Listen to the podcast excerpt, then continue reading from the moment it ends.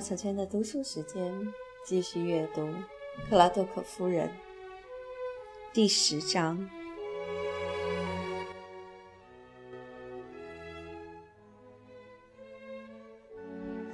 就这样，克拉多克夫妇迈上了这条叫做神圣婚姻的大道。春天来到，带来许多新的欢乐。波莎用心观察着周围的一切。白昼日益变长，色彩缤纷的藏红花和雪花莲的新芽儿从地面探出头来。二月的天气温暖而潮湿，唤醒了报春花和紫罗兰。二月是个无精打采的季节，整个世界的心情也是沉闷的，与四月的骚动和五月的活力完全不同。纵观整个自然界，种子正在发芽。万物的脉搏跳动着，仿佛一个女人初次孕育小孩。北海升起的薄雾化成一抹朦胧的面纱，潮湿、白得近乎透明，笼罩了肯特郡的土地。透过这层面纱，光秃的树看上去似乎奇异地扭曲了，吱吱呀呀，就像长长的手臂伸展着。似乎要把自己从冬天的束缚中挣脱出来。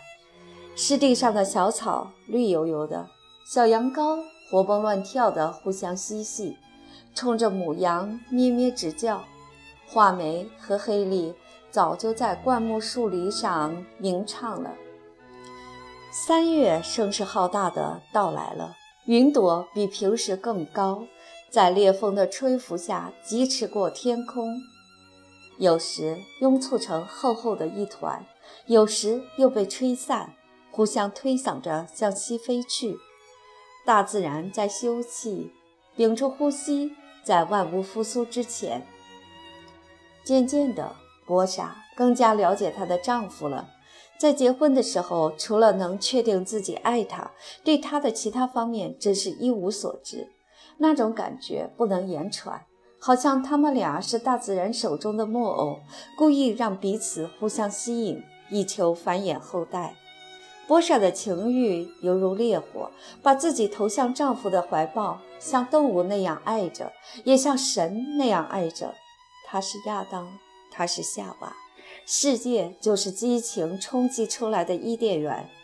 更多的了解只带来更多的热爱。波莎一点点观察着爱德华的内心，高兴地发现他身上有着意想不到的纯洁。后来认识到他极端的天真，他内心升起一种奇特的幸福感。他还了解到，他以前从未谈过恋爱，女人对于他来说是一个陌生的物种，一个几乎完全不了解的物种。她感到骄傲，她的丈夫从来没有和别的女人拥抱过，吻她的那片嘴唇是纯洁的，情话从来没有从中流出，她因此可以断定她的极端贞洁，她的灵魂是纯洁无瑕的。这样的人，她怎么可能不爱慕呢？只有和丈夫一起的时候，波莎才会开心。她觉得，只要他们还活着，他们就不可分离。会永远陪伴左右。想到这里，他心底温柔地开了一朵花。他就像跟随他左右的小狗，温顺的姿态很是动人。他曾经的骄傲一扫而光，只希望为爱德华而活，把自己的特征融入他的特征，最后合二为一。他要他成为自己的唯一，把自己比作攀援橡树的常春藤。他就是那棵橡树，是力量的支柱，而他却很脆弱。早餐过后，他就背着他去农场周围转转。只有必须留在家里照看房子时才有例外。想静下心看书是不可能的，只能把书扔到一边。她为什么要读书呢？肯定不是为了消遣，因为她丈夫永远是她全部的消遣。况且。如果知道怎么去爱，其他知识又有什么用处？独自一人的时候，他常常会拿起一卷书，但思想很快就飘远了。他又想起来爱德华，希望和他在一起。波莎的生活是一个美好的梦，一个不需要有终点的梦，因为他的幸福不像惊险重重的远足，而是稳定平和的。他住在一个玫瑰色的天堂，那里没有浓重的黑暗，也没有耀眼的光明。他身处天堂，和人间唯一的联系就是每周去林哈姆做一次礼拜。毫无遮挡的教堂旁边种有北美紫松，里面摆着漆得光亮的长椅，空气中隐隐含着一丝发油和力杰士公司的兰博气味儿，一切都有一种让人喜悦的人情味儿。爱德华穿着主日服装，手风琴奏出刺耳的声音，乡村的合唱团唱得跑调了。格罗夫先生机械地复述祷告书中的语句，成功地抽离了所有美感。布道也是照本宣科。教堂中的两个小时给波莎一种世俗的感觉，让他意识到生活不完全关乎精神，这一点很有必要。现在四月来临了，莱伊府前面的榆树开始新叶齐发。嫩绿的芽宛如毛毛雨挂满枝头，又仿佛一阵朦胧的雾气，遥看似乎存在，走近却消失了。褐色的田野也披上夏装，茂盛的苜蓿仿佛一夜之间冒了出来，庄稼的长势则预示着丰收。往日也曾有温暖的日子，但只有当太阳是暖洋洋的，心脏是雀跃着的时候。人们才终于肯定春天来了。温暖滋润的细雨沁入土地，树干上仍挂着无数雨滴，在雨后的阳光下闪闪发光。害羞的郁金香展开它的花瓣，给大地铺上一层艳丽的色彩。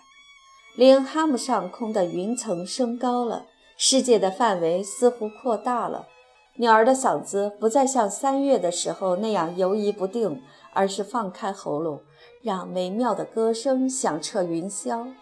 来一府后院的山楂树丛中，第一只夜莺卖弄着婉转的歌喉。地面种种浓烈气味开始散开，有霉菌和雨水的气味，还有太阳和微风的味道。但有时雨无休止地从早下到晚。这时，爱德华会搓搓手说：“我希望雨下个一星期，这样庄稼就够水了。”在这样的日子里，波莎就慵懒地躺在沙发里，爱德华就站在窗户边看着淅淅沥沥的雨。他记起去年十一月的一个下午，也是站在这个窗户前，脑子里想着冬天的无聊，心里却充满着希望和爱情。过来坐在我旁边吧，亲爱的艾迪。我整天都见不到你。他没有转身。我准备出去。哦，不会吧？别出去嘛，坐到我身边来。我只能留两分钟，等他们把轻便马车驾过来。他刚一坐下，他就环住他的脖子，吻我。他吻了他，然后他笑了。你这个有趣的孩子，我可不相信你介意多吻我一会儿。他没有回答，因为马车到了。他一下站了起来。“你去哪儿？”“我要驾车去和你找老波茨买几只羊。”“这就是你的答案？我请求你的时候，你就不能考虑留下来一个下午吗？为什么？这里现在没什么事情，而且应该也没有客人过来。”他哀伤地说。“艾迪，我只是想和你在一起。”他笑了。如果仅仅是这个原因，我恐怕不能因此而毁约。那我可以跟着你去吗？他惊讶地问。到底怎么了？我想和你在一起。我讨厌总是和你分开，但我们没有总是分开。真见鬼！对于我来说，我们似乎总是在一起。波莎看着地面，声音也低沉了。看来你在乎我的存在，完全比不上我在乎你的存在。但外面雨太大，如果你也去，肯定会被淋湿的。如果和你在一起，淋湿算什么？行，你那么喜欢，那走吧。你根本不在乎我去不去，对你来说，这个无足轻重。嗯，我觉得你冒雨同去太傻了，你明白的。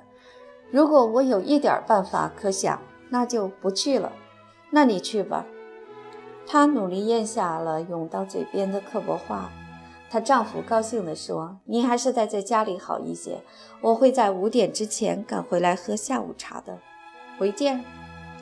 他可以找一千个理由，他可以说没有什么事比他的陪伴更值得开心。让约定见鬼去吧！他要留在他身边，但是他走了，吹着口哨走了，一点儿也不在乎。他的拒绝无疑是一种羞辱。波舍的脸涨得通红。波舍想，他不爱我，一面想着，突然泪如泉涌。这是结婚后的第一次流泪。父亲去世后，第一次流泪，他耻于如此，极力控制他们，但终归徒劳，还是泪如雨下。爱德华的言语残酷无情，他不知道他怎么能说出那样的话。我也许早就该料到的，他不爱我。他脑海中浮现出心痛难平的冷遇，开始生他的气。他手上有事儿时，他的拥抱换来的总是被推开；他谈起永不磨灭的爱情时，他总是毫无反应。他难道不知道这样刺痛了他的心吗？当他说他全心全意爱他时，他却在念叨钟表是不是上好了发条。波莎在不快的回忆中沉迷了两个小时，完全不知道时间过了多久。陡然听到门口传来马车的声音。他第一反应是跑出去迎接爱德华，但克制住了。他现在很生气。爱德华走进来，嚷着衣服全淋湿了，得去换换，一面就噔噔地上楼去了。他肯定没有注意到他的妻子第一次没有在客厅迎接他回家。他向来对任何事都不留心。爱德华走进房间，脸上满是呼吸过新鲜空气后的光彩。啊我真高兴你没去，雨简直就是泼下来的。下午茶怎么样了？我饿了。他居然想着下午茶。当波莎需要道歉、粗陋的理由或得到原谅的请求的时候，他和平时一样兴致勃勃，基本上没意识到他的妻子刚刚哭到心碎。他愤怒地问：“买到你的羊了？”他急于爱德华注意到他的失常态度，这样就可以谴责他的过错，但他还是没有注意到。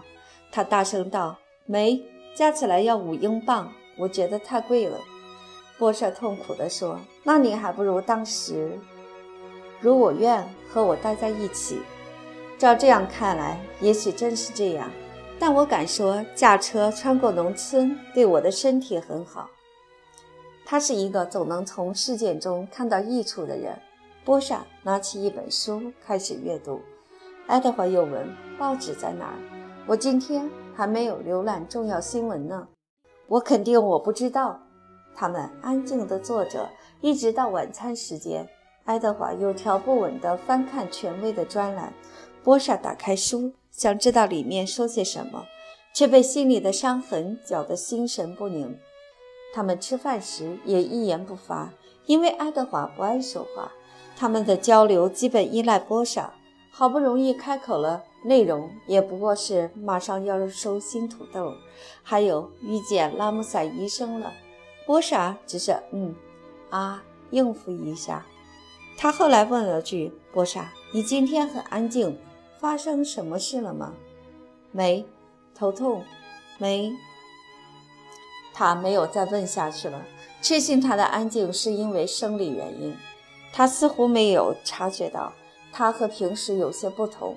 他尽可能地控制自己的感情，但最后还是忍不住哭了出来，提起他一小时前说过的话：“我头不头痛，你在乎吗？”他哭喊着，与其说是责问，倒不如说是嘲讽。他抬头吃惊地看着他：“怎么了？”他看着他，突然不耐烦地别过脸去。他靠近他，抱住他的腰：“亲爱的，你不舒服？”他关切地问。他又看着他，不过现在眼里满是泪水，止不住地啜泣。哦，艾迪，对我好一点。他突然心软了，告诉我我哪里做错了。他把她抱进怀中，吻她的嘴唇，嘴唇的接触复苏了消失一小时的激情。她的眼泪又毫无征兆地掉下来，他哽咽着开始抽抽搭搭地道歉：“艾迪，别生我的气，我刚才态度太差了，我无法控制。你没生我的气，对吧？为什么要生你的气呢？”他完全迷惑不解。今天下午我很受伤，因为你似乎一点儿也不关心我。艾迪，你一定要爱我啊！没有你，我简直活不下去。他笑了。你这个傻瓜！他擦干眼泪，终于笑逐颜开了。